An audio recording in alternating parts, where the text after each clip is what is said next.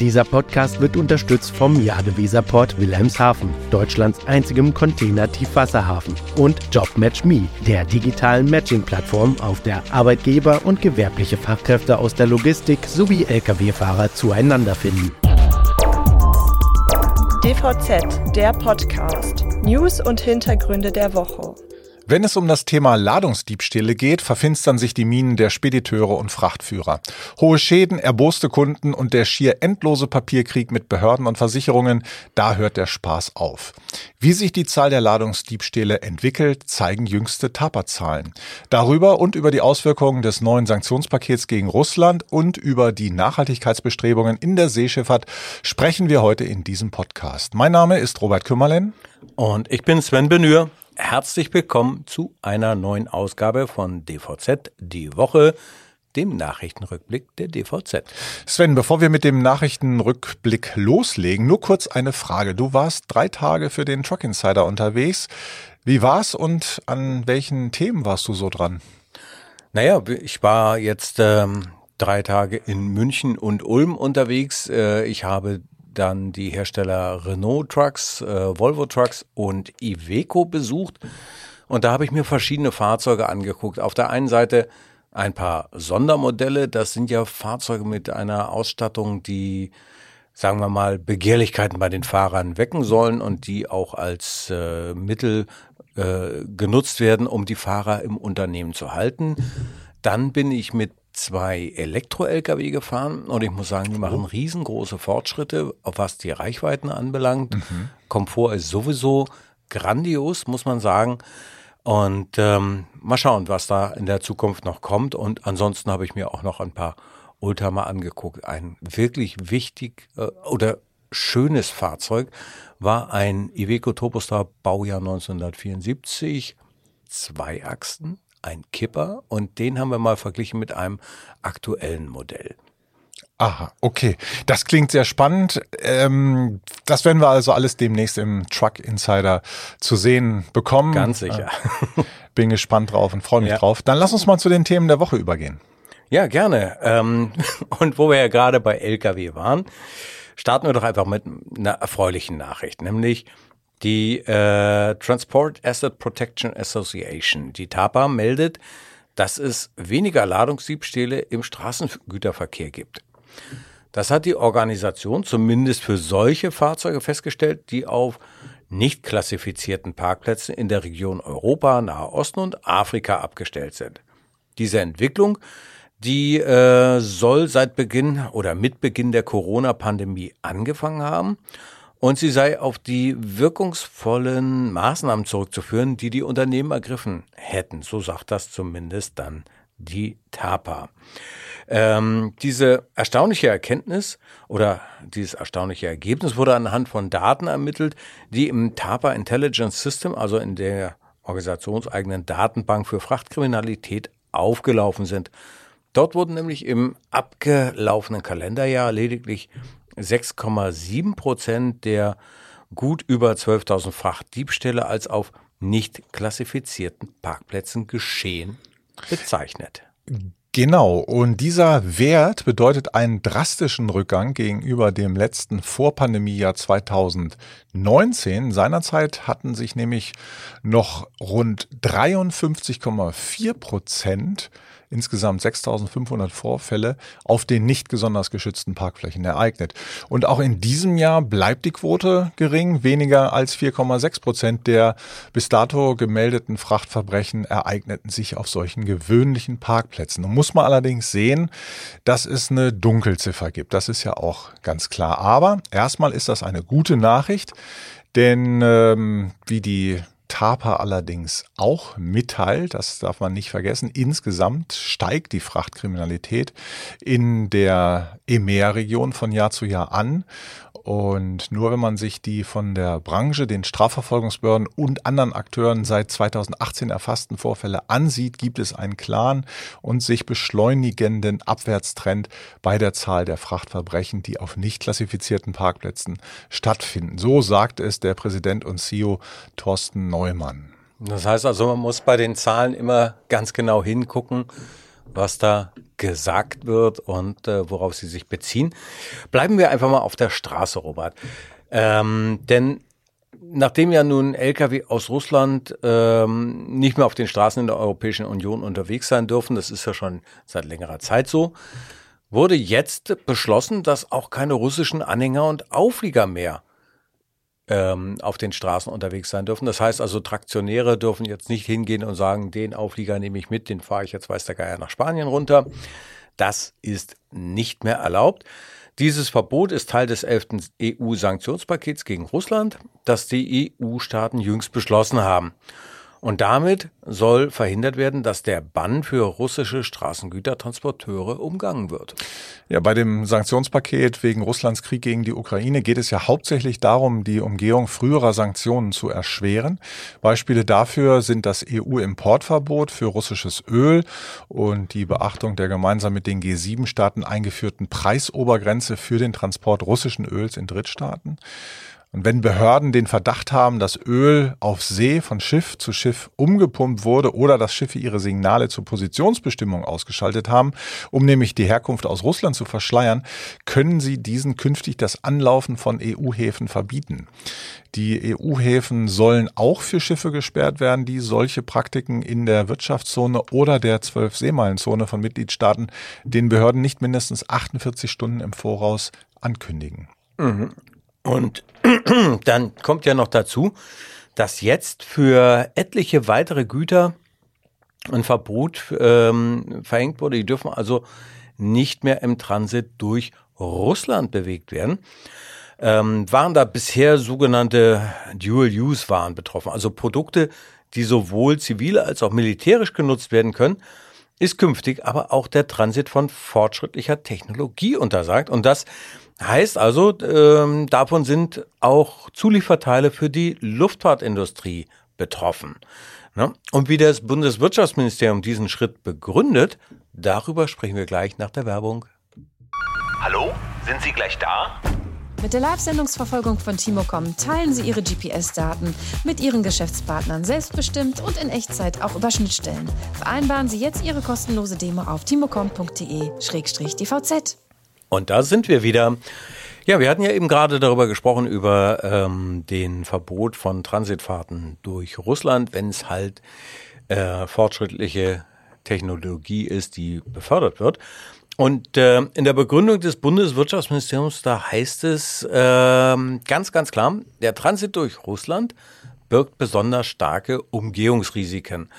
Das Verbot ist daher bei solchen besonders kritischen Gütern eine essentielle Maßnahme. Also ich halte das für nachvollziehbar. Mal schauen, wie das dann auch in der Praxis umgesetzt wird.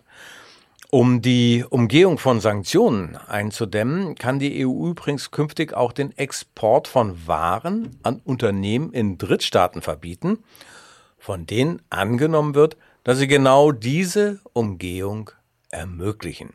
Und als allerletztes Mittel soll es sogar möglich sein, Exporte in bestimmte Staaten komplett zu untersagen, wenn alle anderen Versuche versagt haben, Sanktionsschlupflöcher zu stopfen. Ein leidiges Thema mit einem schrecklichen Hintergrund, das muss man, glaube ich, so sagen. Mhm. Kommen wir mal zu einem anderen Themenfeld. Nachhaltigkeit. Die Unternehmen der Transport- und Logistikbranche erkennen zwar zunehmend die hohe Bedeutung von nachhaltiger Wirtschaftsweise, es mangelt in den meisten Firmen allerdings an einer konkreten Umsetzung und Messbarkeit der Maßnahmen. Das geht gerade aus einer veröffentlichten Studie mit dem Titel Nachhaltig steuern der Unternehmensberatung KPMG hervor. So, und von den 50 befragten Unternehmen in der Transport- und Logistikindustrie sehen 52 Prozent Wettbewerbsvorteile durch proaktives Management von ESG-Themen. Mhm. ESG steht ja für Environmental, Social und Governance und das ist im Vergleich zu den befragten Unternehmen der Automobilindustrie mit 40 Prozent, den Firmen im Bereich der industriellen Fertigung mit 48 Prozent und dem Infrastruktursektor mit 46 Prozent der höchste Wert. Ja, und äh, man muss allerdings auch sagen, dass die notwendigen Maßnahmen mit unterschiedlicher Intensität angegangen werden. Also das hat zumindest der Ulrich Balke festgestellt. Der ist ja Berater bei KPMG und einer der Autoren der Studie. Ähm, er sagt, dass die Kosten und die praktische Umsetzung weit aufwendiger sind als bisher angenommen. Und es brauche Ausdauer, gute Organisation, äh, um effizient, also diese hohen Ansprüche, die man sich da setzt, zu realisieren. Naja, und äh, natürlich, klar, KPMG, die Autoren äh, wissen natürlich, wovon sie reden und sie wissen auch, was sie ihrer Zielgruppe dann empfehlen. Und sie sagen nämlich, dass äh, es ganz, ganz wichtig ist, in dieser Frage jetzt ein klares Management aufzusetzen, um die steigenden Berichtsanforderungen zu erfüllen und die Ziele zu erreichen. Das Reinschauen in die Studie lohnt sich. Ich habe den Link dazu ähm, zum kostenlosen Bestellen in die Show Notes gestellt. Nachhaltigkeit und Klimaschutz sind ja auch in der Seeschifffahrt ein großes Thema. Anfang kommender Woche trifft sich der Ausschuss für den Schutz der Meeresumwelt der International Maritime Organization, der IMO. Dieses Gremium trifft sich bereits zum 80. Mal. Es dürfte aber außerhalb der Schifffahrt nur wenigen bekannt sein. Wie auch immer, viele Marktteilnehmer erhoffen sich als Ergebnis der viertägigen Konsultation eine klare Verschärfung der IMO-Klimaziele. So sagt beispielsweise der Hapag-Lloyd-Manager Wolfgang Guntermann im Interview mit der DVZ, dass sein Unternehmen auf jeden Fall eine Verschärfung der Ziele befürwortet. Tja, und Natürlich hat ja auch die EU in diesem Zusammenhang eine ganz klare Position eingenommen.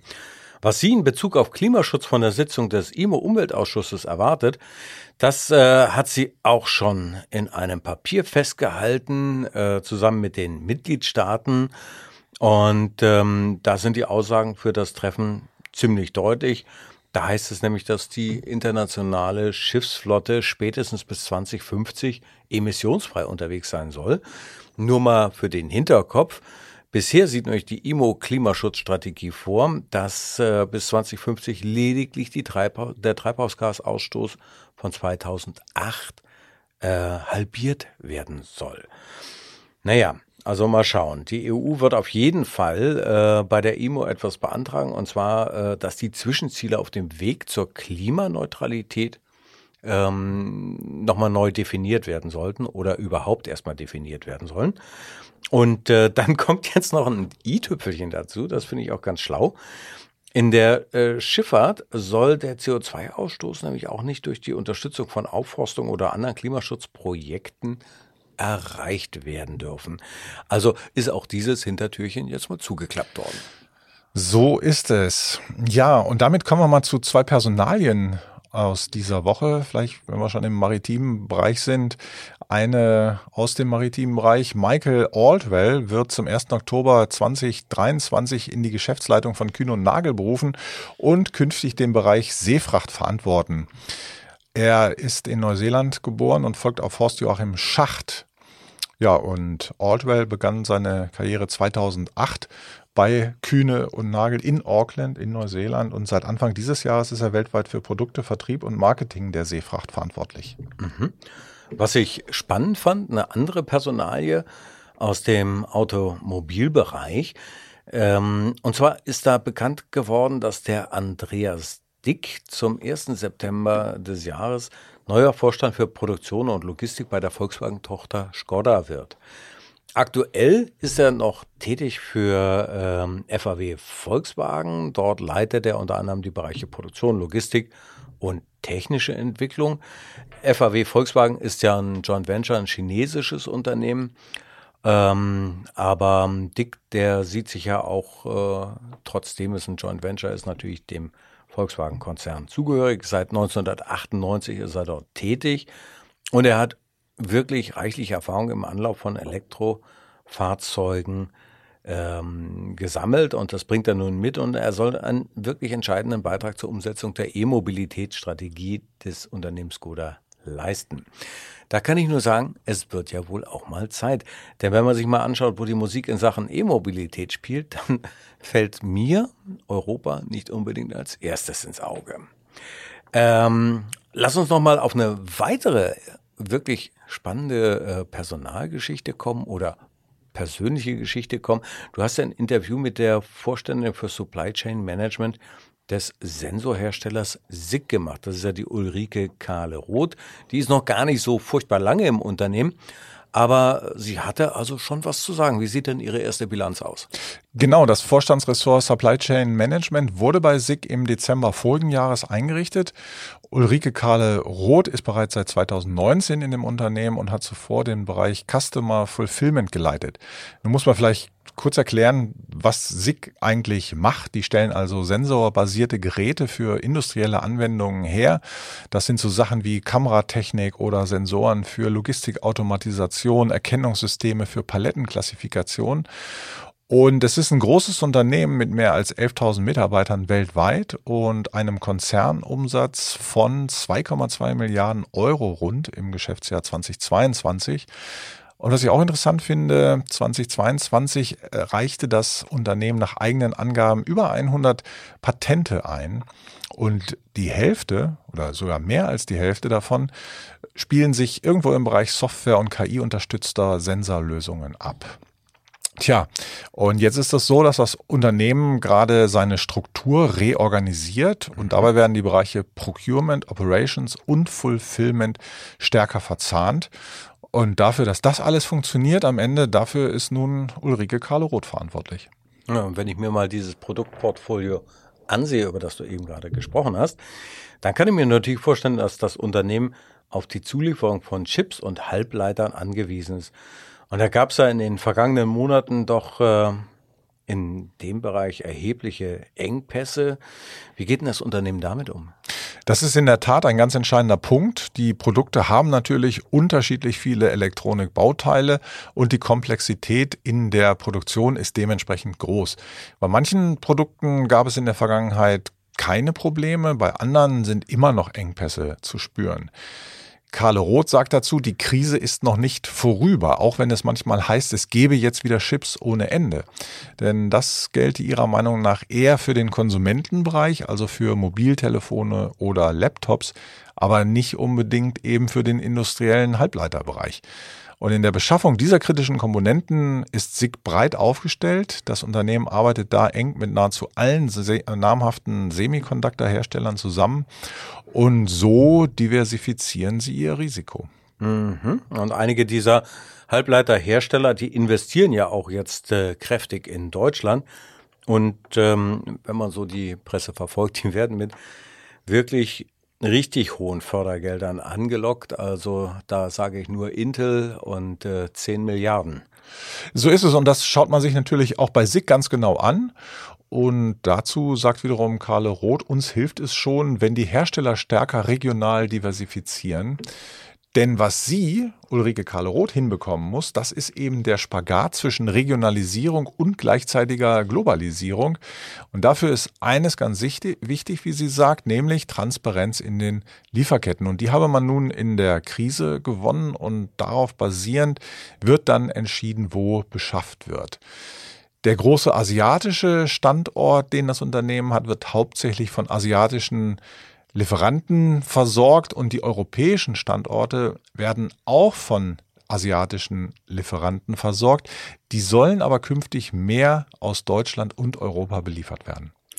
Und das ist eine ziemlich spannende Entwicklung. Also man merkt da schon, es geht äh, auch ein Stückchen wieder äh, in Richtung Nearshoring. Finde ich interessant. Ähm, das zeigt natürlich auch, dass man sich heutzutage ständig anpassen muss. Mhm. Ähm, das hat aber äh, Carla Roth auch in dem Interview für ihr Unternehmen so betont. Ja, genau. Ne? Angepasst hat sich ja auch noch ein anderes Unternehmen, und zwar in einer ganz anderen Hinsicht natürlich. Ist äh, vielleicht jetzt nicht die eleganteste Überleitung, aber wir hatten letzte Woche schon mal über die Deutsche Post DHL gesprochen. Die heißt ja ab dem 1. Juli nur noch DHL Group. Und ähm, was meinst du, wie, wie gut ist das angekommen? Oh, ich glaube doch schon ganz gut. Ja, tatsächlich wollten wir das aber auch ein wenig genauer wissen. Und wir haben auf LinkedIn gefragt, wie unsere Follower das finden, also die Umbenennung. Da haben sich über 600 Menschen beteiligt und das Ergebnis war, finde ich, überraschend. Denn ein gutes Drittel oder besser gesagt 35 Prozent, die finden den Schritt gut, die sagen, das ist wunderbar, nur DHL Group, prima. Weitere 21 Prozent sagen, dass ihnen das überhaupt nicht gefällt. Aber, und das muss man ja auch sagen, Die Majorität hingegen sagt, das Thema ist uns gar nicht so wichtig oder dazu haben wir gar keine Meinung. Ja, Gleichgültigkeit ist weit verbreitet oder man kann auch so sagen, manchen fällt es einfach nicht leicht, sich von etwas zu verabschieden und an etwas Neues zu gewöhnen. Es gab ja auch schon Fälle, da mussten Hersteller Produkte wieder in ihren alten Namen äh, zurück umbenennen sozusagen, weil es einfach nicht gut ankam äh, mhm. im Markt.